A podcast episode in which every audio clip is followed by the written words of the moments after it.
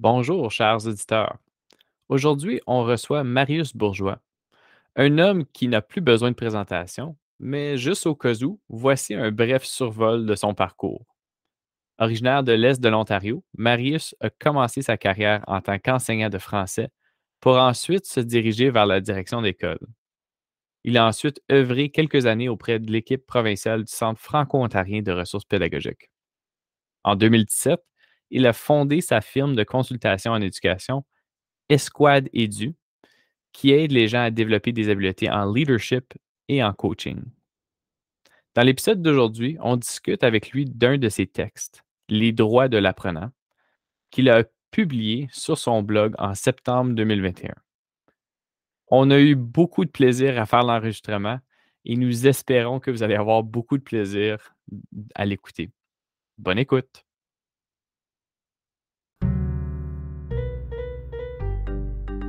Les ingénieux pédagogiques, trois passionnés de pédagogie qui cherchent à faire des ponts entre la théorie et la pratique. Je suis Alexandre Audette, un enseignant de septième année dans une école francophone d'Ottawa. Je suis Éric Dionne, professeur en mesure et évaluation à l'Université d'Ottawa. Je suis Martin Parent, conseiller pédagogique dans un conseil scolaire francophone d'Ottawa. Nous sommes les ingénieux pédagogiques. Nous faisons des ponts entre la recherche en éducation et les pratiques en salle de classe. On veut ouvrir le dialogue en apportant plus de praxis dans le milieu universitaire et davantage de théorie dans nos écoles. La mission des ingénieux pédagogiques, améliorer les pratiques afin d'améliorer l'apprentissage des élèves. À chaque épisode, on choisit un article qu'on discute dans le but de trouver ce que l'on pourrait rapporter dans nos écoles. Mais j'aurais dû partir la. Il va falloir que je me rappelle de des mots, là. ah, ben là, rien là, rien là. C'est ça qui arrive, hein. Si on, si on clique pas record, on dit tout le bon stock avant de commencer. ouais. Exactement. All right. Donc, bonjour Marius. Content de t'avoir parmi nous. Euh, donc, on va discuter d'un de tes textes ce matin, mais euh, avant qu'on se lance dans la discussion de ton article, euh, Comment ça va? Puis euh, qu'est-ce qui se passe avec toi présentement? Hey, c'est fantastique. Tout d'abord, ben, merci de l'invitation. Ça me fait vraiment plaisir de prendre un petit peu de temps avec vous, un petit café ensemble un samedi matin pour euh, enregistrer un épisode de podcast. C'est de toute beauté. Euh, mes projets actuels, ben écoute, c'est. je ne sais pas à quel moment sort l'épisode, mais présentement, c'est le début du long week-end de l'Action de grâce. Donc, des activités familiales. On a un petit potluck chez mon frère demain soir. Tout le monde, on se rencontre, toute la famille. Puis c'est habituellement à ce moment-là qu'on détermine les activités pour le temps des fêtes, les dates des soupers. Fait que, c'est comme notre rencontre préparatoire de dire, hey, on, est content de se voir. On va se revoir comment ça va marcher. Fait que ça, c'est euh, un gros morceau présentement. Puis, euh, c'est sûr, dans les activités euh, professionnelles, toutes sortes de, de gens que je rencontre là, la semaine prochaine. Donc, euh, je vais être dans le coin de Rivière-du-Loup avec euh, des directions, des accompagnateurs, puis pour même des parents. Parfois, je fais des conférences aux parents, j'ai hâte de, de, les rencontrer dans ce milieu-là. Puis, euh, c'est ça. Le train-train quotidien. On continue. la rentrée est finie. Donc, c'est le mois d'octobre. Puis, il va commencer à faire noir de bonne heure. Il fait froid de bonne heure. Donc, on est rendu là. C'est le fun. Parfait. Donc, euh, si on, se lance un petit peu dans notre euh, discussion d'aujourd'hui, donc, euh, comme je l'ai mentionné dans l'intro, on va parler d'un de tes textes, Les droits de l'apprenant, que tu as publié en septembre 2021 sur ton blog. Oui. Première question, ben, d'où ça t'est venu, ça, de publier les 10 droits de l'apprenant? Wow! Je, je ne sais pas euh, comment répondre à la question, là, dans le sens que, tu sais, des, fois, j'ai comme l'impression que les idées nous choisissent, ou, tu sais, on est à l'écoute des gens qu'on accompagne, puis à un moment donné, il y a comme une idée qui nous vient, puis j'ai comme senti le besoin d'aller plus loin que l'idée, puis de mettre ça par écrit. C'est parce que en septembre 2021, puis je pense que c'est encore le cas euh, jusqu'à un certain point présentement, c'est qu'on parlait beaucoup de l'impact de la pandémie sur les, apprenants. Beaucoup de gens qui avaient un regard, euh, je vais utiliser le mot défaitiste, dans le sens qu'on regarde tous, que les élèves sont pas capables de faire ou, tu sais, tout ce qui va mal. Tout ce qui va mal. Là, je me suis dit, OK, quand ça va bien, quand ça va bien, qu'est-ce qui se passe? Puis je me dis, quand ça va bien l'éducation, c'est que tout le monde est en apprentissage. Euh, puis une des questions de base que je me posais à ce moment-là, c'est OK, disons que quelqu'un venait d'une autre planète et qu'il venait en éducation, qu'est-ce qu'une personne raisonnable ferait à notre place présentement en éducation pour créer les conditions pour qu'il y ait apprentissage? N'est-ce pas? Je veux dire, c'est ça qu'on fait en éducation. Pourquoi on, arrive en bas du jaune à l'école le matin? Pourquoi on fait ce qu'on fait? Pourquoi on débarre l'école? C'est qu'à un moment donné, toutes les personnes sont au bon endroit avec les, bonnes, les bons enseignants. Puis ce qu'on souhaite, c'est qu'il y ait apprentissage. C'est pour ça qu'on fait tout ce qu'on fait. Puis je me suis dit, ben, ce serait peut-être intéressant de se dire, ces jeunes-là ont droit à quoi pour qu'il y ait apprentissage? Puis je voulais pas présenter les idées dans le but de déresponsabiliser les élèves. Au contraire, je voulais les responsabiliser. Et pour les responsabiliser, ben, il faut que nous, on regarde nos pratiques. Donc, c'est comme une invitation non menaçante, juste pour amener les gens à se questionner. Parce que pour moi, l'éducation, c'est beaucoup plus que de dire, ben, OK, moi, j'enseigne ce matin. Ça va beaucoup plus loin que ça. Puis je, me suis, je suis arrivé avec cette liste-là qui reprend euh, toutes sortes, euh, les émotions, l'engagement, la pédagogie, on pourrait dire que c'est faire croître le succès sur les stéroïdes, tu sais, là. c'est à peu près ça. Mais euh, c'est un peu ça. Nous autres, mais moi, quand, je lisais l'article, euh, personnellement, moi, puis je sais qu'Alex était un peu pareil, là, mais comme, tu sais, moi, je voyais du DC et Ryan, euh, tu sais, la théorie de l'autodétermination, comme sur la motivation. Je voyais ça, je voyais, tu sais, goal setting theory, euh, comme, je voyais comme c'était comme un recensement des écrits en éducation. Est-ce que tu avais ça en tête pendant que tu étais en train d'écrire ou tu as juste parlé du cœur ça c'est sorti de même? Ben, euh, j'apprécie tellement votre angle avec votre podcast parce que vous partez toujours de la recherche. Moi, la recherche a toujours guidé mes actions.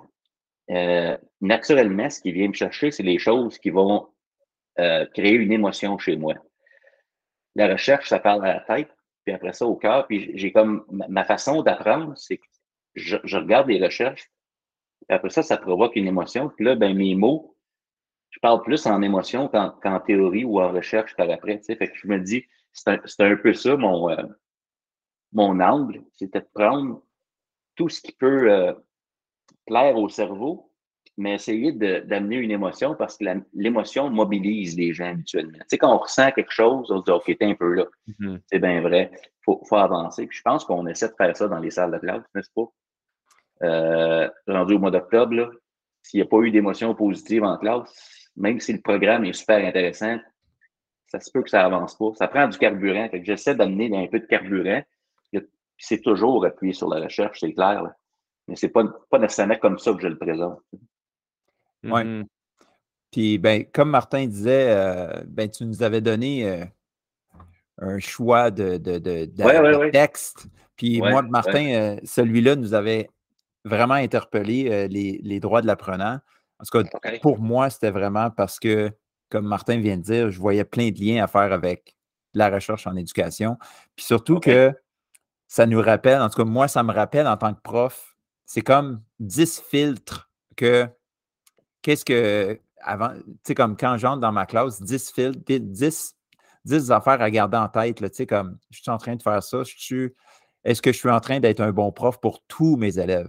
Parce que ce que je dis souvent, c'est, sais, c'est facile d'être être, enseignant pour 75-80% euh, de tes élèves, c'est facile, ça. C'est l'autre 20% C'est là qui est notre job. Absolument. Et puis ça, ça prend un niveau de conscience élevé pour être conscient du 20 tu sais.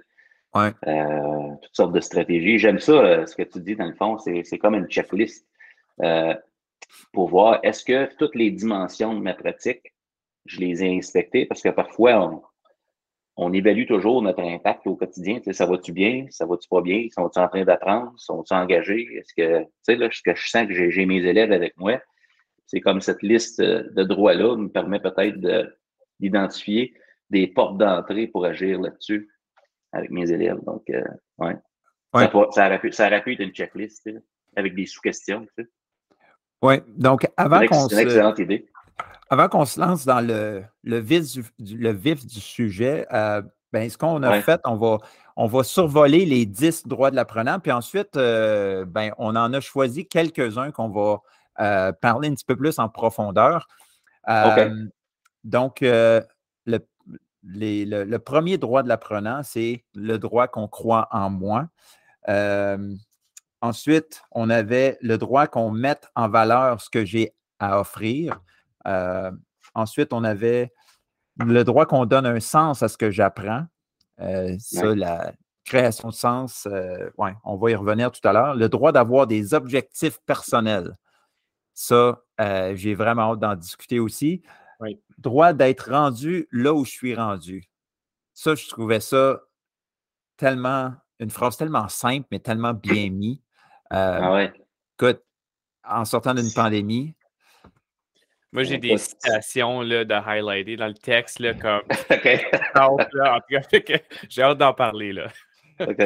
Ensuite, euh, le droit de vivre des émotions. Ouais. Oui, puis euh, tout le monde en vit euh, quotidiennement. Droit d'échouer temporairement, le septième droit. Droit de me relever. Ensuite, droit qu'on m'aide à voir le lien entre mes efforts et les résultats que j'obtiens. Et finalement, le droit à une expérience d'apprentissage signifiante et stimulante. Mmh. honnêtement, ça a, été, été difficile parce qu'on aurait pu passer euh, trois heures à en jaser des 10, mais comme j'ai dit, on en a choisi quelques-uns.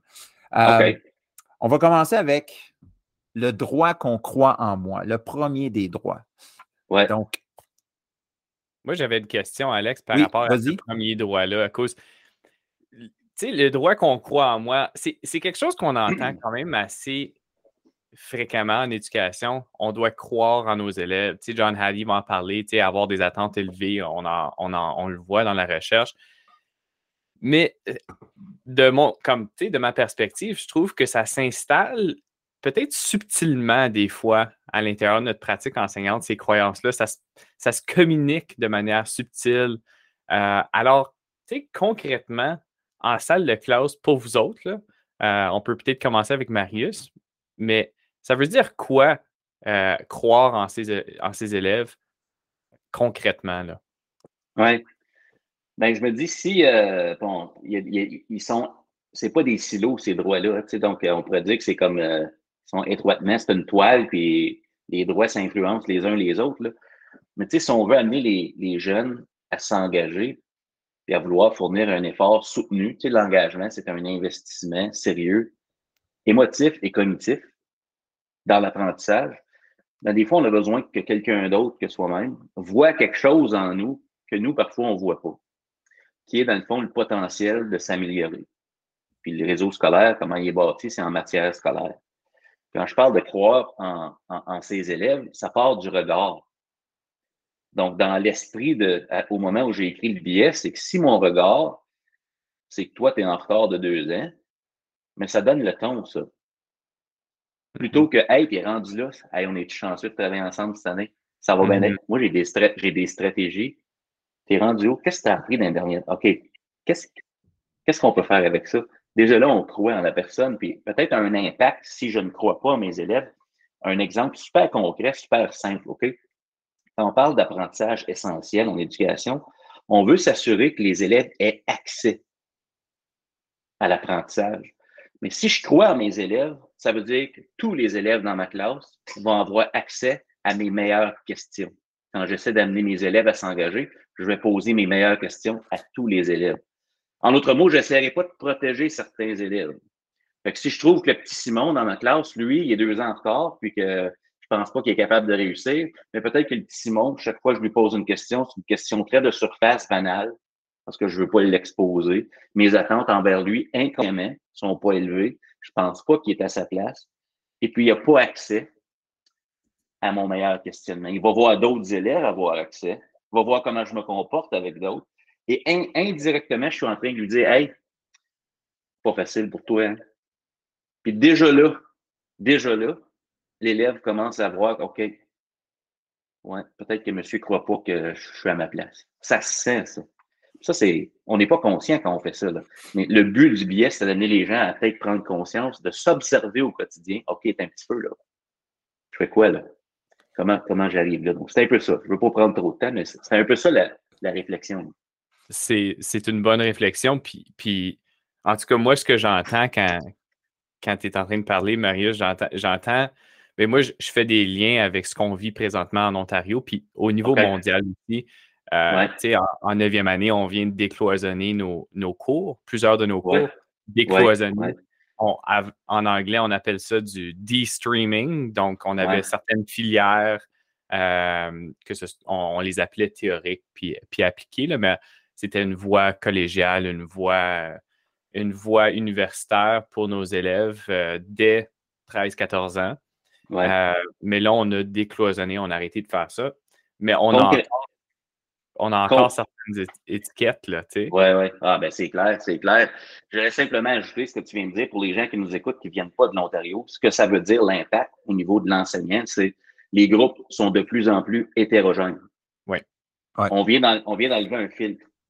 Donc, ça crée, ça crée un impact sur peut-être que certains élèves dans nos classes en qui on croit moins avec le contenu qu'on a à offrir. Mais ça, on n'est peut-être pas conscient de ça toujours. Exactement, exactement. Puis la raison d'être de ce mouvement-là, c'est, en, vue d'équité, d'inclusion, dans le fond. Puis ce qu'on, réalisait, c'était justement qu'il y avait certains billets qui s'installaient dans notre choix. Où est-ce qu'on mettait nos élèves, dans quelle filière qu'on les mettait. Puis, ça, c'était, on, on, voyait cette discrimination-là au niveau de la recherche en Ontario, euh, puis partout dans le monde, dans le fond. Ouais. Justement, tu sais, ta posture que tu prends en tant qu'enseignant, comme tu le mentionnais, euh, dès le début, puis les types de mm-hmm. questions que tu poses, bien là, il y a déjà, tu sais, on, peut tomber dans le piège de comme, ah, oh, OK, bien cet élève-là, il était anciennement appliqué. Là. Ça, ça c'est mm-hmm. un élève appliqué dans mon cours décloisonné, mais mm-hmm. non, non, non. Tous les élèves sont dans le même cours. Là. Fait qu'on devrait, tout le monde a droit à des questions de réflexion et de pensée profonde. Oui, ça, ben, ça, ça arrive pas au hasard quand ça arrive. ça prend un plan de match pour ça. Mm-hmm. Comment je vais impliquer les élèves? Ça demande que je connaisse mes élèves, mais euh, juste avec l'idée, peut-être une intention pédagogique avec ce premier droit-là, c'est dans le fond, comment, dans mes actions et mes paroles et le design pédagogique, comment j'amène les élèves à voir je crois en eux. Une question à se poser. Puis, puis moi, euh, je le vis euh, à chaque semaine en salle de classe. comme à chaque semaine, je sors un élève dans le corridor des fois, puis on a un petit, euh, un petit tête à tête. Euh, tu sais, comme l'élève qui n'est qui, pas engagé ou qui dérange, qui, euh, tu sais, je sors dans le corridor, puis, tu sais, l'élève, il y a bien des fois que l'élève, ce n'est pas la première fois qu'il se fait sortir dans le corridor par, par moi ou par un enseignant. Puis des fois, de juste leur euh, aller au-delà du comportement de l'élève en classe. Là. Tu sais, le petit, le petit fatigant ou la petite fatigante là, qui dérange tout le temps, qui parle tout le temps quand c'est pas le temps. Puis, Mais aller au-delà de ça, puis en profiter pour dire Hey, commence à investir en toi. Je sais que tu peux réussir. Comme je veux que tu réussisses. Puis là, mm-hmm. là, là, ça, tu vois, leur regard, il change. Là. Ils s'attendaient à se faire dire Hey, arrête de parler, euh, sinon je t'envoie au bureau. Non, non, non. Regarde, je veux que tu réussisses. C'est important pour moi que tu réussisses, puis tu as besoin de changer pour toi. Puis juste ça, là, ça. Wow! C'est tellement big ce que tu viens de dire là. En d'autres mots, tu es en train de dire à l'élève ce que je m'attends de toi, c'est pas juste de l'obéissance. Exactement. Je vais te demander de travailler fort pour apprendre dans la salle de classe. Les attentes sont là. C'est pas juste dérange-moi pas. C'est pas à propos du prof. C'est à propos, de l'élève. Wow! Mais ben, c'est ça, tu sais dans le fond, tu sais, fais-le pour toi, fais-le pas pour moi. Oui, ça va m'aider, mais fais-le pour toi. Moi, moi ce que j'entends dans ce que tu dis, Alex, aussi, là, ça vient me rejoindre à cause. Souvent, on, entend, tu sais, il y a certains enseignants qui vont dire, ben, euh, tu sais, euh, le, le, respect est mérité dans ma salle de classe. Puis toi, ce que tu es en train de dire, c'est que le respect n'est pas mérité c'est un droit de se faire respecter. Tu rentres dans ma classe, puis moi, je vais te respecter. Même si tu me déranges en salle de classe, je vais te respecter. Puis je vais quand même croire en toi à cause c'est un droit, ce respect-là. Puis tu n'as pas besoin de le mériter. Tu rentres dans ma, aussitôt que tu rentres dans ma classe, aussitôt qu'on se croise, je te respecte déjà. Ouais. Ouais. Ouais. Ouais. Donc, euh, ouais, ça c'était. un bon point de départ, je pense. Euh, le droit qu'on croit en moi. Le prochain que je vais aborder, c'est le, droit numéro 3, le droit qu'on donne un sens à ce que j'apprends. Puis moi, je vois beaucoup de, liens avec justement les recherches de Ryan et DC sur euh, la théorie de l'autodétermination. Le, le, le, droit à ce que, on, ce que tu m'enseignes, que ça connecte avec qui je suis, qu'est-ce que je fais. Là, mm-hmm. ben, je pense qu'on est des grands générateurs de sens. Euh, pour que l'élève s'engage. Puis moi, moi c'est un besoin que j'ai. Tu sais, dans le fond, j'ai été un peu égoïste aussi. Là. Quand j'ai écrit ces 10 droits-là, je me suis dit, il faut que ce soit des choses qui répondraient à mes besoins moi. Là. 48 ans, j'apprends tous les jours encore. Puis si quelqu'un est responsable de moi, j'ai besoin de ça. Donner un sens, moi, je suis un gars, je suis un gars de, vue d'ensemble. Moi, j'ai besoin de voir la toile de fond pour comprendre comment mieux m'investir sur le terrain, mettons, par après. Tu. Donc, je me dis, on peut pas juste dire à l'élève, pour les 20 prochaines minutes, fais page 27, numéro 5, sans lui expliquer ça donne quoi de faire ça, pourquoi on apprend ça ce matin, pourquoi c'est important, comment on va s'en servir, on s'en va où dans deux, trois, quatre, dans deux semaines, on va être rendu où, là, parce qu'on est, on, on, part en autobus là, en début d'année avec les élèves, on les amène quelque part. Puis euh, c'est important de rappeler le sens de ça, qu'on a un design, qu'on a une planif, qu'on les amène quelque part plus loin que la fin du cours. Puis je me dis, c'est tellement plus facile de s'engager quand ça a du sens. Puis quand les jeunes posent des questions qui commencent par pourquoi, puis des fois, c'est pas pourquoi, c'est pourquoi. là.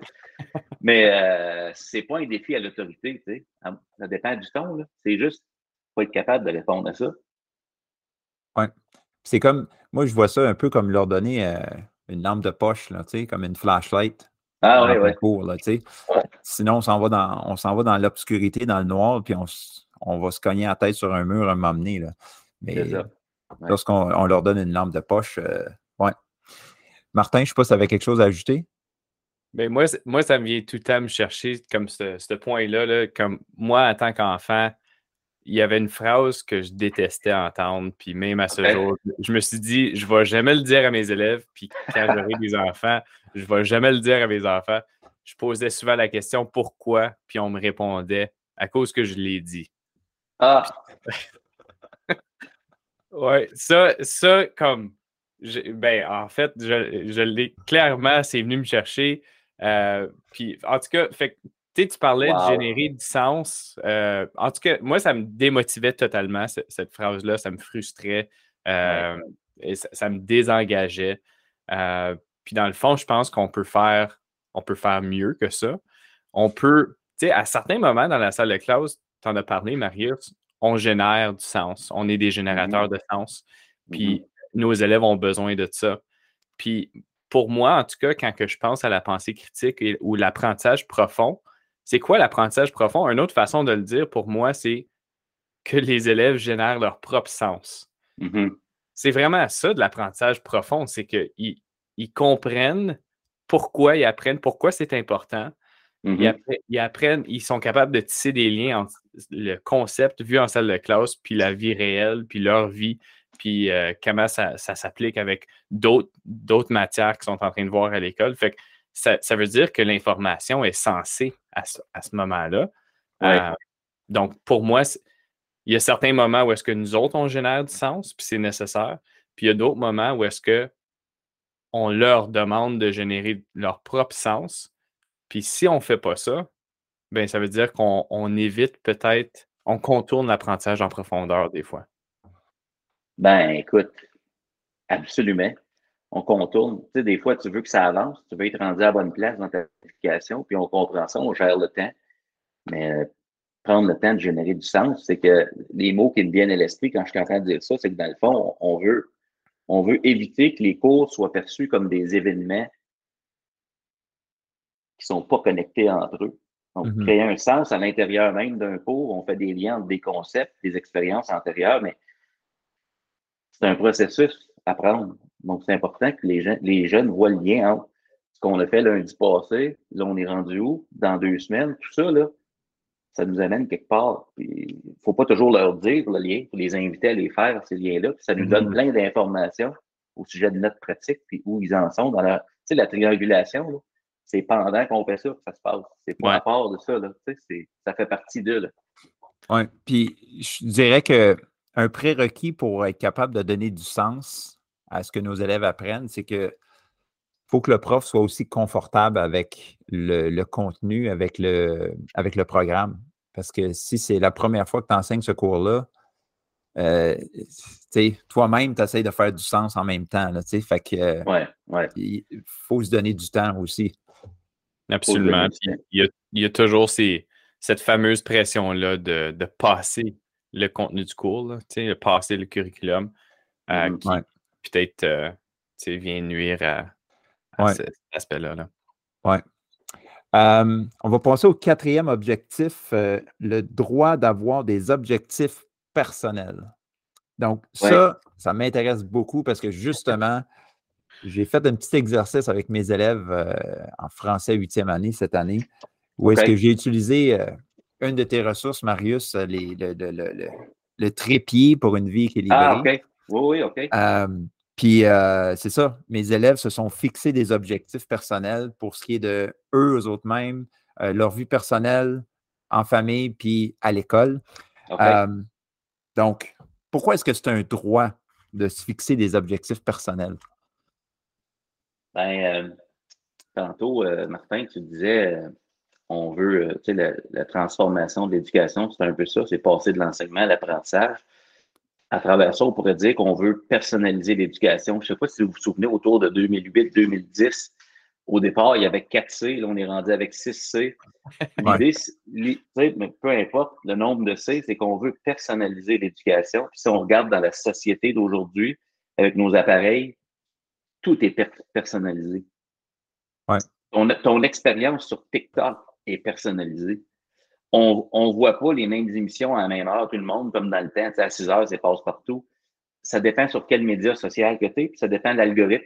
Qu'est-ce qu'il a choisi de te partager? C'est quoi le lien avec ça? Ben, en classe, on a l'opportunité de le faire. Mm-hmm. Et quand on parle de transformer l'éducation, invariablement, on parle de transformer comment on utilise l'évaluation. Puis, depuis 1999, je pense, si je ne me trompe pas, en Ontario, on est passé d'un système de pourcentage à une grille avec quatre compétences puis 11 sous-critères. Mhm. C'est quoi la différence? C'est qu'on est passé d'une bell curve où je compare les élèves entre eux. Lui, c'est le premier, lui, c'est le dernier. Les autres sont pas pires dans le milieu. on compare l'élève à une norme de qualité. Mais si je veux comparer l'élève à une norme de qualité, puis je veux l'engager dans sa démarche d'apprentissage, ça veut dire que je veux amener l'élève à être conscient de ce qu'on vise, ce qu'il vise en fait, parce que c'est sa job de l'atteindre. Moi, je l'accompagne. Et à se comparer comment tu es en train de progresser vers ça, à monitorer ses progrès. Donc, ça prend des objectifs personnels. En autre mot, ça demande d'être conscient d'où je suis rendu. Ça demande de prendre une décision sur ça pourrait être quoi mon meilleur prochain pas. C'est là qu'on a l'auto-évaluation, l'évaluation par les pairs, et la rétro du prof qui s'en vient dire OK, je vois ce que tu vois, je te comprends. Moi, je vois ça. Qu'est-ce que tu en penses? Moi, je te recommande ça. On se travaille là-dessus. Excellent. Là, on avance. C'est pas tous les élèves qui vont avoir la même rétroaction parce que là, on est en train de travailler sur des choses qui sont, euh, comment je dirais, donc, des, des, une composante de qualité. On peut, on peut regarder à certains moments la quantité de bonnes réponses juste pour s'assurer que tout le monde comprend les concepts. Mais là, on est dans l'application des concepts, là, on est ailleurs. Puis je me dis, si on, si on veut personnaliser ça et inclure l'apprentissage, il faut inclure l'apprenant. On inclut l'apprenant quand même en l'amenant à identifier où il est rendu c'est quoi sa meilleure prochaine étape, on le garde dans son pouvoir d'action. C'est un peu ça le big picture, la réflexion. Puis moi, euh, moi ça me fait penser à une phrase que je ne sais pas où j'ai vu ça, mais euh, c'est la différence entre, euh, tu sais, à l'école, doing to, mais de, quand on est en train de doing with. Donc, faire subir aux élèves notre cours ou faire le cours avec eux autres. Tu sais, comme On, les amène avec nous autres, puis on le fait ensemble, on avance ensemble. Tu sais. ouais, ouais. Passif et actif, là, dans le fond. Là, ça, moi, je reviens à, ma, à une des citations que j'ai encerclées, puis j'ai OK, OK. Euh, avoir des. Là, je te cite, là, Marius. Euh, avoir, des avoir des objectifs personnels permet à l'apprenant d'accepter graduellement la responsabilité de son devenir. Oui. pour moi, comme ça, ça c'était pas mal percutant pour moi comme phrase. Mm-hmm. Puis, puis on, a, tu sais, on, parle d'autonomie, puis d'avoir des, apprenants qui sont autonomes, euh, qui ont un, sentiment d'auto-efficacité élevé, euh, qui sortent de notre système scolaire comme étant euh, pouvant faire des choses pour eux, par eux-mêmes, qui se sentent bien là-dedans, confiants là-dedans. puis, tu sais, juste cette phrase-là, juste de se mettre des objectifs puis de cheminer vers ça, ça veut dire que graduellement, on accepte de, se responsabiliser. C'est comme c'est, puissant, ça, ça l'englobe tellement de choses pour moi, cette phrase-là. Euh, je ne sais pas comment vous prenez ça, qu'est-ce qui est passé par ta tête quand tu l'écris, mais j'ai, beaucoup apprécié cette phrase-là. Ben, je suis en train d'essayer de finaliser euh, un livre présentement. J'ai bien de la difficulté parce qu'on dirait que je veux tout dire. J'ai de la misère à, canaliser et à avoir un fil conducteur cohérent sans essayer de tout dire. Mm-hmm. C'est un exercice de synthèse. Puis pour moi, l'école d'aujourd'hui, c'est l'école du savoir-devenir. On parle du mm-hmm. savoir, du savoir-faire et du savoir-être en éducation. Pour moi, là où on est rendu, c'est qu'il s'ajoute le savoir-devenir. Ça veut dire quoi ça? Ça veut dire être capable de prendre en main mon projet de vie. Intentionnellement, consciemment. Ça ne veut pas dire que les trois autres savoirs ne sont pas importants. Le savoir-être, on s'entend, c'est important. Savoir-faire, parce qu'on va peut-être avoir un job. C'est important d'être capable de répondre aux exigences, tout ça. Euh, quoi? Savoir, juste le savoir, avoir des connaissances. Pour faire, pour émettre une hypothèse scientifique, il faut que j'ai des connaissances scientifiques. Ça me prend ça. Faut que Mais ensuite de ça, comment je prends ce que j'ai, ce que l'école m'a donné, comment je peux l'appliquer à mon projet de vie? Puis c'est là qu'on rejoint peut-être, parce que là, on est en Ontario, mais tracer son itinéraire vers la réussite 2013. Mm. Euh, les quatre questions. Qui suis-je? Quelles sont mes possibilités? Qu'est-ce que je veux devenir? Et quel est mon plan pour atteindre mes objectifs? Ben, l'élève ne peut pas apprendre à répondre à cette question-là en maternelle, mais graduellement, c'est le même cadre conceptuel pendant tout son parcours scolaire c'est de l'exposer des expériences, elle m'amène à comprendre, OK, présentement, en date d'aujourd'hui, tu as le goût de viser telle chose, mais quand on vise quelque chose, on a besoin d'un plan. On a besoin de faire des actions. Il faut être conscient des possibilités. Ensuite de ça, on fait un choix. Tu prends une décision, tu gères ta décision. Comment ça marche, ça? Agir sur ta réalité. Qui t'es en train de devenir, toi? La première page du bulletin en Ontario, les HH, t'es qui, toi, comme apprenant? Donc, je me dis, ça, renvoie à l'élève. Je trouve que c'est un bel outil pour justement amener l'élève à faire sa job en classe, qui est générer des preuves d'apprentissage et se prendre en main. Le but des droits de l'apprenant, c'est de responsabiliser les enfants. Pas le contraire. Pas leur donner de la permission d'être passif. C'est parce qu'on peut pas, on peut pas atteindre nos objectifs d'apprentissage en profondeur si on pense que l'élève, sa job, c'est d'être spectateur. Impossible. Impossible. Les enseignants travaillent très fort présentement je pense qu'on gagnerait tout le monde si on pouvait se donner des stratégies pour amener l'élève à fournir encore un meilleur effort, un meilleur engagement et comprendre que ça, c'est tellement bon pour eux. Mais ça va impliquer des échecs, ça va impliquer toutes sortes de choses, ils vont vivre des émotions, ils vont être tellement plus forts par après. je pense qu'on gagnerait à se mobiliser par rapport à ça. Je dis pas qu'on le fait pas, mais euh, on n'a peut-être pas le fil conducteur ou en tout cas le, comment je dirais donc c'est pas nécessairement coordonné dans ce sens-là. On, on, tire dans bien les directions en éducation souvent. Donc, euh, mon petit grain de sel ce matin. Moi, ce que, ce que je dis souvent à mes, à, mes élèves, comme quand j'avais commencé mon unité justement sur le trépied d'une vie équilibrée, c'est ouais. je, je, leur disais, tu sais, chaque, chaque jour que tu te lèves le matin, tu es en train de devenir quelque chose. Puis, qu'est-ce que tu deviens? Tu as le contrôle là-dessus. Donc, qu'est-ce que tu fais? Qu'est-ce que tu deviens? Même si tu fais rien, tu es en train de devenir quelque chose. Oui. Tu sais, j'ai appelé, ça les, j'ai appelé ça les droits de l'apprenant. Je fais juste euh, une phrase, euh, Martin, je ne je voulais pas te couper. les droits de l'apprenant, ça veut dire que ça s'applique aux adultes, Alex. Oui. Quelle tellement une belle question à se poser entre adultes dans une école. Qu'est-ce qu'on est en train de devenir présentement? Il y a une sous-question, c'est si on continue à faire ce qu'on fait là, on va-tu finir par arriver à un endroit où on, qu'on va arriver? ouais. En tout cas, te laisse, ma tête avec quelque chose à ajouter. je voulais pas te... Non, pas du tout. Pas du tout. Puis, en tout cas, ben, ça m'a fait réfléchir encore plus. Fait que là, Mais tu as parlé des défaitistes. Comme, Des fois, on, peut être défaitiste. Puis, je pense que ça s'apprend, ça, des fois, des, des défaitistes. Puis, euh, parler d'élèves, d'adultes. Puis, on, veut, euh, on veut être plus actif, puis savoir que euh, on veut que nos élèves soient actifs, puis qu'ils apprennent.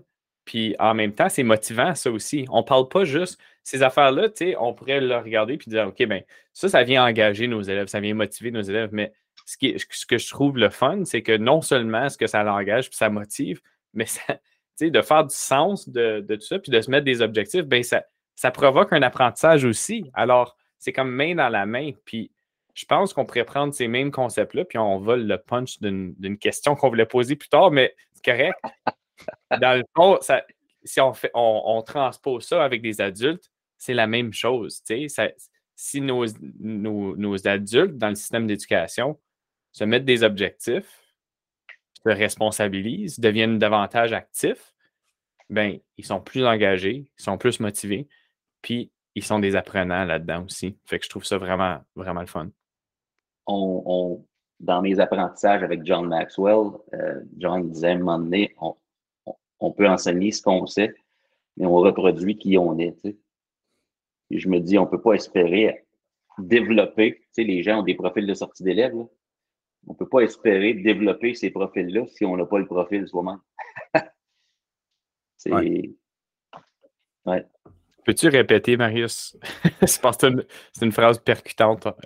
Oui, ben, on, enseigne ce qu'on sait, mais on reproduit qui on est. Je me dis, mhm. fait que si on, a, si on veut un tel profil, puis en, en, euh, en leadership, euh, il y a toutes sortes d'idées qui nous viennent à l'esprit, mais si on veut tel type d'employé dans notre école, avec telle qualité, la première question à se poser, c'est ben, nous, est-ce qu'on a ces qualités-là? Parce que notre premier job en leadership, c'est de les modéliser si je ne les ai pas, comment je peux m'attendre des autres? C'est sûr qu'en leadership, on, on veut s'entourer de gens qui ont des forces complémentaires aux nôtres. On s'entend, on n'est on pas parfait personne. Mais je me dis, quand on se dit qu'on vise tel profil de sortie d'élèves, première question que moi je me pose, c'est hey, moi, est-ce que j'ai ça? Parce que je ne peux pas amener mes élèves là où moi je ne suis pas allé encore. Impossible. Fait que je me dis, euh, c'est important d'être en mouvement. Qui est-ce qu'on devient? D'être intentionnel. Puis là, peut-être qu'on est mieux en mesure de comprendre à quel point c'est exigeant de venir.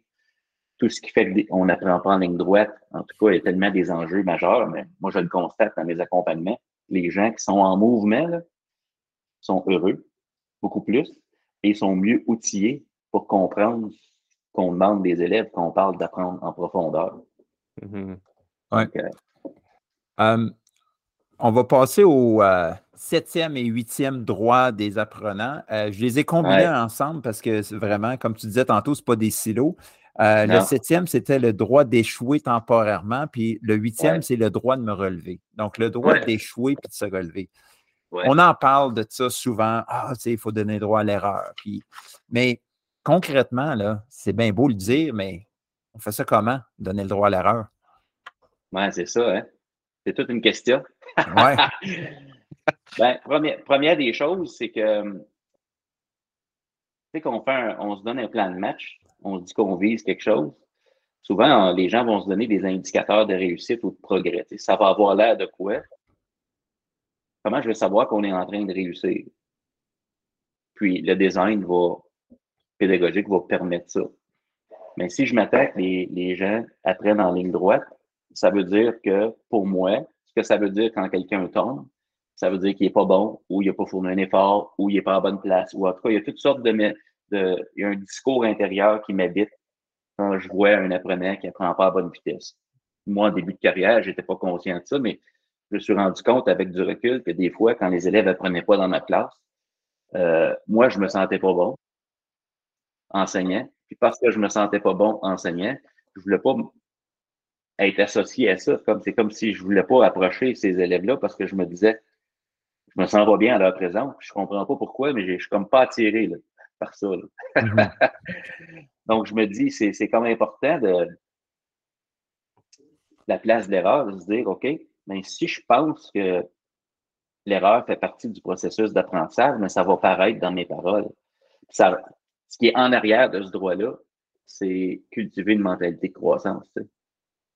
Parce que si je, si je veux cultiver une mentalité de croissance, on parlait de donner un sens tantôt, ben dans mes paroles, dans mes réactions, dans ma façon de réagir, quand les jeunes sont en train d'apprendre devant moi, mais quand il y a une erreur qui est faite ou quand il y a une imperfection, ben, je vais réagir à ça. Et ma façon de réagir à ça va traduire un peu ma façon de voir l'erreur. Ça veut dire quoi? Quand tu fais une erreur, là, je le dis à l'élève. C'est big, ça. En tout cas, puis ça, génère toutes sortes de, comportements chez l'élève. C'est là qu'on enseigne, mais tu travailles pour la note, éviter les erreurs. Si on a une erreur, on est super curieux ensemble, on se mobilise, on essaie de comprendre ce qui s'est passé là pour voir comment on peut agir, puis aller au-delà de notre compréhension actuelle. C'est quoi le design pédagogique, puis c'est quoi les conversations qu'on a avec ces jeunes-là quand ça arrive, une erreur.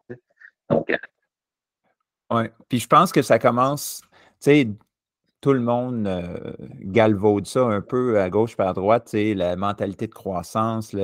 Mais il faut d'abord créer l'environnement pour ça. Si, comme tu, fais souvent référence, euh, si c'est la page 27 aujourd'hui, puis demain c'est la page 28, puis après-demain c'est la page 29, ben, mmh il n'y a pas bien de la place pour la mentalité de croissance. C'est comme quel genre d'environnement est-ce qu'on crée pour leur donner la place pour échouer puis se relever? Euh, Martin, as-tu quelque chose à ben Oui, vas-y, vas-y. Non, mais c'est, tu me fais réfléchir par ton questionnement, puis je me dis, tu sais, je veux pas créer des silos ou des, catégories, mais tu sais, il y, a la connaissance, puis il y a, ma capacité d'utiliser ces connaissances-là en contexte. Ben, la mentalité de croissance, c'est dans les deux cas, tu sais. Ça prend quand même un certain temps à acquérir des, des connaissances, peu importe ce que c'est. Puis je peux amener les élèves à voir qu'avec la répétition, de la drill, j'améliore ma capacité de comprendre et de revenir certaines connaissances. Je leur montre que c'est un processus. C'est pas tu l'as ou tu ne l'as pas. Ensuite de ça, quand on vient, qu'on l'applique, on passe de quantité d'informations à qualité de l'application, tout ça en contexte.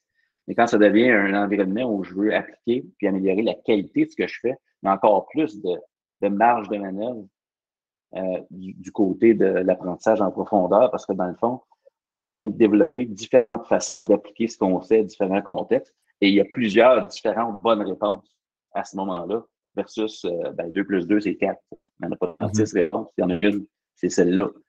La formule quadratique, c'est ça. C'est pas ça, c'est ça. Mais maintenant, en contexte, là, il y a toutes sortes de chemins qu'on peut prendre. On va chercher plein de connaissances différentes. Donc, c'est là que je trouve que ça, ça donne toutes sortes d'opportunités pour voir comment, comment on fait pour apprendre. Ensuite de ça, comment on fait pour appliquer ce qu'on apprend. Mais il y, a des opportunités dans les deux volets, si vous voulez, pour euh, développer une mentalité de croissance. Oui. Moi, j'avais sont super bons pour apprendre des choses. Il y en a d'autres qui ne pourraient pas régurgiter ce qu'ils ont appris, mais ils sont super bons pour appliquer. Ils ne sont pas toujours conscients de ce qu'ils sont. Pourquoi ils l'ont, mais ils l'ont. Mais les deux, les deux, je pense que c'est important de les valoriser, les deux. Mm-hmm de, mon côté, je n'avais pas fait le lien avec la mentalité de croissance nécessairement. C'est drôle. Euh, en regardant ça maintenant, je dis comment ne pas faire le lien avec la mentalité de croissance, mais je, regarde à, le droit d'échouer temporairement, puis le droit de se, relever, puis la mentalité de croissance, je pense que une, des définitions de la mentalité de croissance, c'est de voir l'erreur comme étant, faisant partie de l'apprentissage. Mm-hmm. Comme on, voit l'erreur comme ça rentre dans la définition de l'apprentissage. Puis, euh, je reviens à comme, tu sais, ta motivation, une de tes motivations pour écrire cet article-là, tu sais, tout le monde a droit à l'enseignement aujourd'hui, en 2022, mm-hmm. mais mm-hmm. en ce moment, pas sûr que tout le monde a le droit à l'apprentissage. Mm-hmm. Puis, tu sais, je pense qu'on a besoin, justement, le défi actuel pour révolutionner l'éducation, c'est de reconceptualiser l'apprentissage. Ça veut dire quoi l'apprentissage? Ben, de ne pas voir l'échec puis la réussite comme des opposés sur un continuum, mais voir mm-hmm. l'échec comme faisant partie de la réussite. Puis de dire, OK, ben si on commence à conceptualiser l'apprentissage comme ça, bien là, ça change toute ma posture. là, c'est la définition même d'une mentalité de croissance. Puis là, à ce moment-là, si on est capable de voir l'apprentissage comme, euh, comme l'échec comme faisant partie nécessaire de l'apprentissage profond et durable, ben, c'est à ce moment-là qu'on commence à, à, le dire, à le manifester de, nos gestes, de nos mots à nos élèves, de notre façon d'être en salle de classe. Là, ah, absolument. Je suis tellement d'accord avec toi. tu sais, euh, ça veut aussi dire qu'on dit la vérité aux élèves. Puis quand on se dit que les, les jeunes ont le droit d'échouer, mais ça peut faire peur à certains administrateurs là, parce que on est, est-ce qu'on est, en train de dire que c'est correct quand ils échouent? C'est pas ça qu'on se dit. Ce qu'on se dit, c'est que nous, on va faire tout ce qu'on peut pour créer les conditions, mais on va être honnête avec les élèves présentement, dans, dans ton année d'études, dans tel cours. La norme provinciale, c'est ça. Toi, tu es rendu là. C'est extraordinaire. Mais tu es chanceux parce qu'ici, tu es en mouvement. Tu vas pouvoir te relever. Mais je, te, je vais te dire la vérité. Qu'est-ce que tu en penses? Ça te tente on continue? C'est dans ce sens-là que 7 et 8, c'est drôle que tu les as combinés, Alex, parce que je c'est mon duo dynamique. Quand je le présente en conférence, c'est le duo dynamique. Puis c'est le contrat d'engagement. C'est sûr que tu te relèves. Imaginez si les jeunes avaient le droit de se relever. Euh, il y a toutes sortes de dimensions qui influencent ça, mais j'aimerais ça vous partager quelque chose qui n'est pas dans l'article, qui habite mon esprit en lien avec ça. C'est OK, qu'est-ce qui arrive? Là, je vais vous prendre les deux en exemple. Qu'est-ce qui arrive si Alex Audette et Martin Parent sont dans ma classe, dans la classe de M. Bourgeois? Puis disons qu'on travaille sur euh, il y a un projet, le projet X. Et que dans ce projet-là, j'ai des choses, des résultats d'apprentissage, puis j'ai mon plan de match. Martin, ça roule son affaire, pose pas de questions, il l'a. Euh, je le vois. Un projet qui dure deux, trois semaines. Alex, lui, j'ai besoin de l'accompagner. J'ai besoin de donner de la rétroaction. Il a besoin de plus d'aide. En bout de ligne, après deux, trois semaines, Martin et Alex, dans la qualité de ce qu'ils sont capables de faire dans ma classe, sont à la même place. Quand vient le temps de porter mon jugement professionnel, si l'erreur a une place, si le jeune a le droit d'être rendu où il est rendu, ça veut dire que dans mon jugement professionnel, est-ce que, est-ce que dans ma tête, je dois me dire, ben Martin, il faut que tu sois meilleur? Il n'a pas eu besoin de moi. Est-ce que les deux ont le droit d'avoir le même niveau de rendement? Ou est-ce que dans ma tête, inconsciemment, je me dis, ben là, ça se peut pas qu'Alex soit ait la même note qu'Alex. Mais non, ça se peut pas. Puis là, tu te dis, OK, ben là, il faut que je revoie comment j'ai corrigé ça. ça... L'enjeu ici, là, puis la question que je pose aux gens parfois, c'est est-ce que l'effet enseignant a un prix dans votre classe? Mm-hmm. Parce que des fois, on utilise toutes les bonnes stratégies, puis Alex, tu parlais d'enseigner pour le, 20% tantôt, mais toutes les stratégies à haut rendement, je dis toutes, là, je ne veux pas généraliser, mais, mais la plupart du temps, ces stratégies-là, là, c'est les élèves dans le 20% qui vont en profiter le plus. Mm-hmm. Parce que les autres, les autres, ils l'ont, de toute façon. Fait que si je les utilise, c'est les élèves dans le 20% qui en profitent le plus. Et quand vient le temps pour moi d'apprécier leur rendement, j'apprécie à la baisse parce que je me disais, là, ils ont eu besoin de moi, hein, ils ont eu de la misère, ils ont tombé. Ben, on est plus cohérent avec l'idée qu'on croit que l'erreur fait partie de l'apprentissage. Vous me suivez? Ça va jusque-là. Ça, là, ça, c'est important d'être conscient de ça cette réalité-là. Moi, je parlais à mes élèves l'année passée, puis euh, j'ai lâché une phrase, puis ça l'a fait réagir une, de mes élèves dans ma classe. J'ai dit, tu sais, à l'école, il n'y a personne qui est supposé tout comprendre du premier coup. Puis elle a fait comme, oh my God, monsieur, c'est tellement vrai. Puis c'était comme une révélation pour elle. Comme, ah, c'est tellement. Puis, parce qu'on ne leur dit pas assez. Il n'y a personne qui est supposé. Je t'explique quelque chose aujourd'hui, là, mais il n'y a personne qui est supposé tout comprendre la première fois que je l'explique. C'est correct, là. Demain, on va, on va le revoir. Puis mm-hmm. il y en a tellement qui ressentent cette pression-là. Oh my God, je n'ai pas compris, je n'ai pas compris, puis je ne comprends rien en maths ou en français. Puis... Mais mm-hmm. si on leur rappelait que, hey, c'est correct, tu comprendras demain. C'est correct. c'est ça. Ah, on n'est pas pressé, là. Ouais. ouais. Imagine-toi euh si on applique ça euh, aux adultes quand on parle de pédagogie. Ah. On, se donne-tu le droit, pas le savoir du premier coup? Mm-hmm. on, se donne-tu le droit de se relever quand on essaie une nouvelle approche et que les élèves ne réagissent pas comme on pensait? Puis ça, ça, va, ça avoir des effets euh, comme à, plein de différents niveaux. Là, comme quand tu donnes une formation, tu sais, moi, je suis conseiller pédagogique, j'en donne plusieurs formations, euh, tu sais, mais si tu donnes un one and done, que j'appelle, tu sais, mm-hmm. une mm-hmm. formation, puis là, on ne se revoit plus pendant, cinq ans, je ne sais pas. Euh, mais quel message qu'on est en train d'envoyer quand on, on, donne une formation de deux heures, puis après ça, on ne s'en reparle plus? Euh, sur une pratique pédagogique, sur une stratégie pédagogique à fort impact, par exemple, ben, on est en train d'envoyer un message que après ces deux heures-là, tu devrais l'avoir acquis. Tu devrais être capable de le mettre en application parfaitement en salle de classe, puis d'attitude mm-hmm.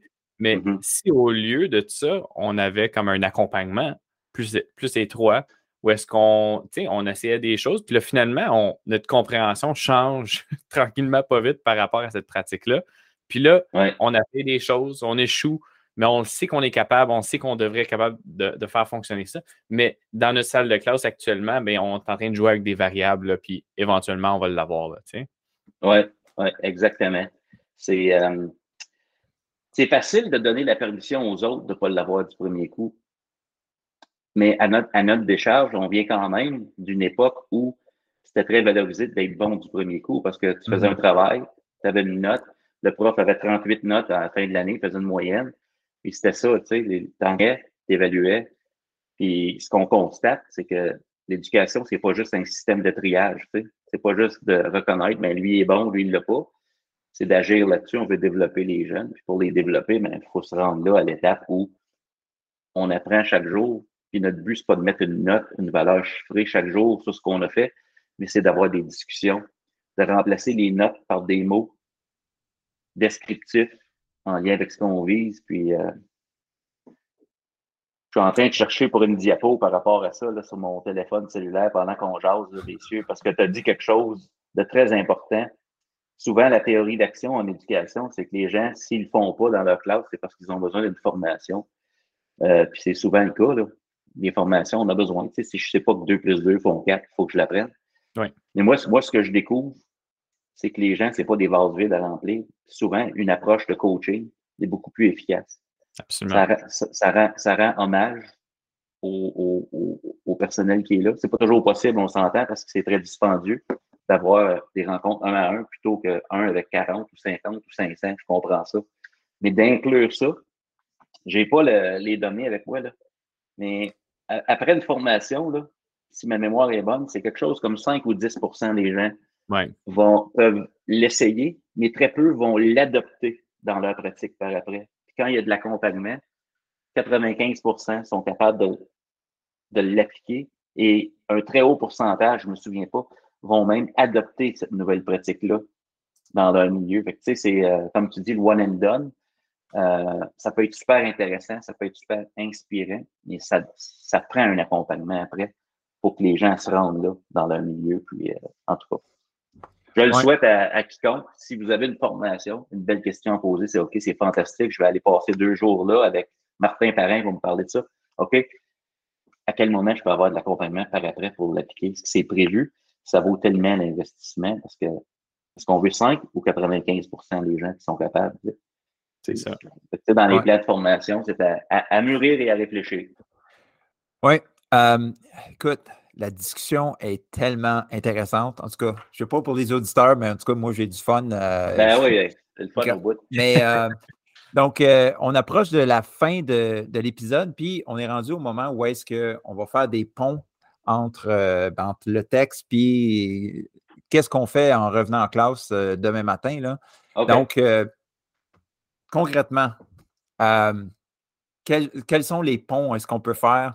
J'arrive en classe, ce matin ou demain matin, dépendamment euh, quand vous nous, vous nous écoutez, on fait quoi avec euh, notre discussion aujourd'hui? Qu'est-ce qu'on peut aller appliquer dans la salle de classe? Marius? Ah, tu me poses la question de même? Oui, oui, de même. Ben, ben, ben c'est que présentement, je n'ai pas de liste de classe, mais si j'avais une liste de classe, une des premières questions que je me poserais, c'est OK, en, ce, en ce mois d'octobre, euh, quand je descends ma liste de classe avec mon doigt, est-ce que, rendu à un certain moment, mon doigt arrête est-ce que je crois en lui? Est-ce que je crois que lui peut progresser? Puis là, il faut que je me pose la question, OK, comment je me sens en sa présence? OK. si je veux agir là-dessus, il va falloir que je trouve une façon de me rapprocher de cet élève-là, d'essayer de comprendre, comme tu disais tantôt, au-delà du comportement. Pour moi, ça commence là, d'amener les élèves à croire en eux. Moi, en tout cas, dans mon vécu, je vous dis pas que ça s'applique à tout le monde, mais quand moi, j'arrête de croire en quelqu'un, c'est vraiment parce que j'arrête de croire que je suis capable d'agir sur cette personne-là et de l'amener plus loin. Je, me poserais cette question-là. Ensuite de ça, ben, j'essaierai de donner un sens à ce qui se passe là, euh, en salle de classe, d'essayer de m'assurer que si j'étais dans ma classe comme élève, ça aurait du sens qu'on est en train de faire, puis je partirais de là. Je ne sais pas si c'est assez concret comme réponse pour toi, mais, j'essaierais juste de m'assurer que c'est. Je ne fais pas juste ça parce que j'enseigne, mais je suis en train de penser à comment ils vont arriver à apprendre parce que je leur fais vivre ça de même. Puis tantôt, tu, tu disais, tu as fait la, la, comparaison, tu sais, on embarque dans l'autobus, puis on s'en va ouais. Ben justement, tu sais, comme moi, je verrais ça, là, ben, on va faire notre tracé. C'est quoi notre Google Map? On est ici, puis on s'en va là. Ah, ben oui, ben oui. Tu sais, euh, ton unité euh, en français ou en géographie ou en histoire, OK, on part d'ici, c'est quoi le point d'arrivée, puis c'est quoi nos, nos, stations, là, tu sais. Euh, le faire avec les élèves, tu sais, puis on leur donne du sens, puis on les implique. puis je pense qu'en faisant ça, on est en train d'un peu comme respecter leur intelligence. Mmh vous, êtes, je vous fais confiance que vous êtes comme vous allez comprendre, puis vous on va embarquer ensemble. Tu puis qu'ils vont être honnêtes. si on se dit telle date, on devrait avoir fini cette portion-là, puis ça veut dire que telle date, peut-être qu'on va mettre euh, un niveau de rendement là-dessus. Euh, hey, vous autres, vous avez du basket cette semaine? Ou le tournoi de soccer, c'est jeudi, fait que vous ne serez pas là, vous allez manquer ça. OK? C'est-tu réaliste, cette date-là, présentement? Comment vous voyez ça? on s'ajuste en cours de route. On est, on est ensemble dans l'autobus. Oui. Ouais. ça revient à doing to ou doing with? Oui. Ouais. Toi, Martin, avais-tu euh, quelque chose à ajouter par rapport à ça? Ouais. Mais vous, aviez, vous, aviez, des beaux ponts, là. Je, suis en train de changer ma réponse dans ma tête. non, mais c'est un peu dans le même sens que vous autres. Euh, moi, je pensais, je me mettais en salle de classe, puis euh, je me disais, ben, c'est quoi mes actions concrètes qui démontrent euh, que je crois dans mes élèves? Comme pour moi, on parle de.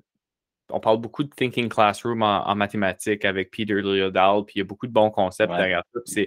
C'est comme une, une, philosophie que j'adoptais en salle de classe. Puis euh, une des actions là-dedans, c'est qui est tellement puissante, mais c'est de faire des regroupements aléatoires d'élèves. À tous les jours, ça change. À chaque problème, ça change les élèves viennent se piger une carte, puis ils se retrouvent à un tableau blanc. Puis on a tellement tendance à, à, à, créer des groupes peut-être homogènes ou choisir les groupes pour nos élèves, mais quel message qu'on envoie? Fait que, ces actions-là de créer des groupes aléatoires, ben, ça, ça passe le message à nos élèves, premièrement, qu'on croit en eux. On mmh. sait qu'ils sont capables de réussir avec n'importe quel élève.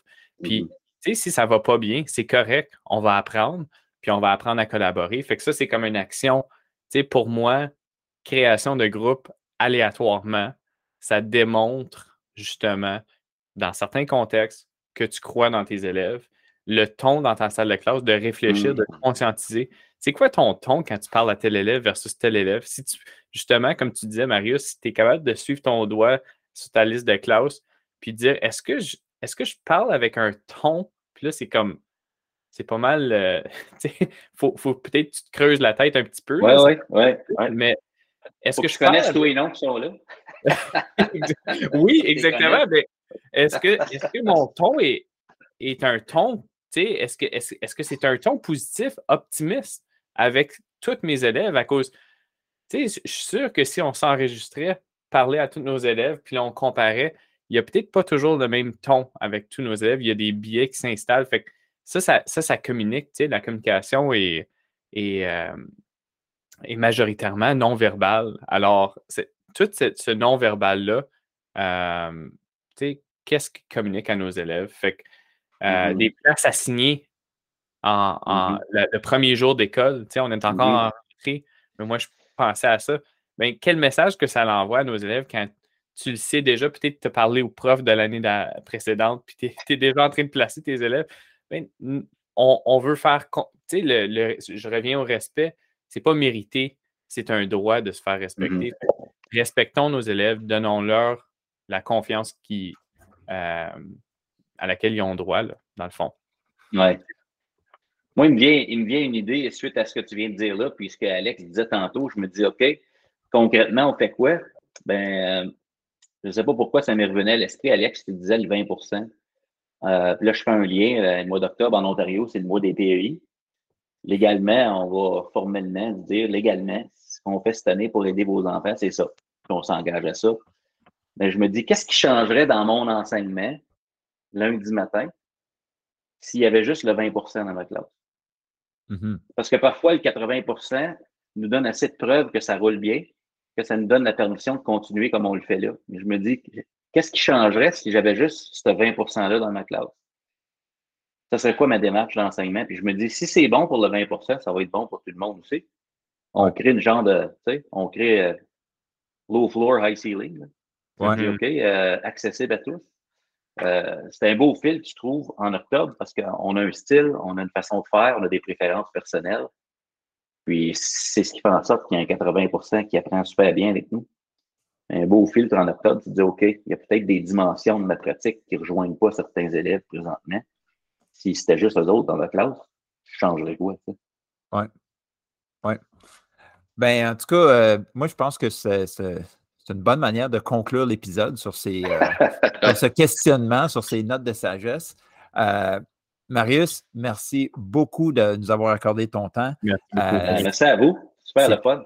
Ben, mais hein, c'est tellement une, conversation enrichissante, puis que il me semble que c'est ça, c'est la longue fin de semaine, mais j'ai comme quasiment déjà hâte de retourner mardi parce que ça m'a ça, me stimule. Euh, j'ai plein d'idées, j'ai plein d'élèves euh, qui me viennent en tête euh, à t'entendre parler. Donc, merci beaucoup pour ça. Martin, je ne sais pas si tu avais quelque chose d'autre à ajouter. Ben, je suis inspiré de mon côté aussi. C'était c'est un, un, un, article qui, qui, est important, je pense. puis j'ai beaucoup apprécié le, le, lire. Puis en tout cas, merci beaucoup, Marius, de mon côté aussi. Là. Oui. Ah, merci, merci les gars de votre, votre invitation encore. Puis, euh, c'est jamais fini l'éducation. je trouve ça tellement le fun. Juste de parler pédagogie de même un, samedi matin, c'est tellement stimulant, c'est inspirant. Donc, euh, voilà. Merci. Puis, à la prochaine. Bye. À bientôt. Bye.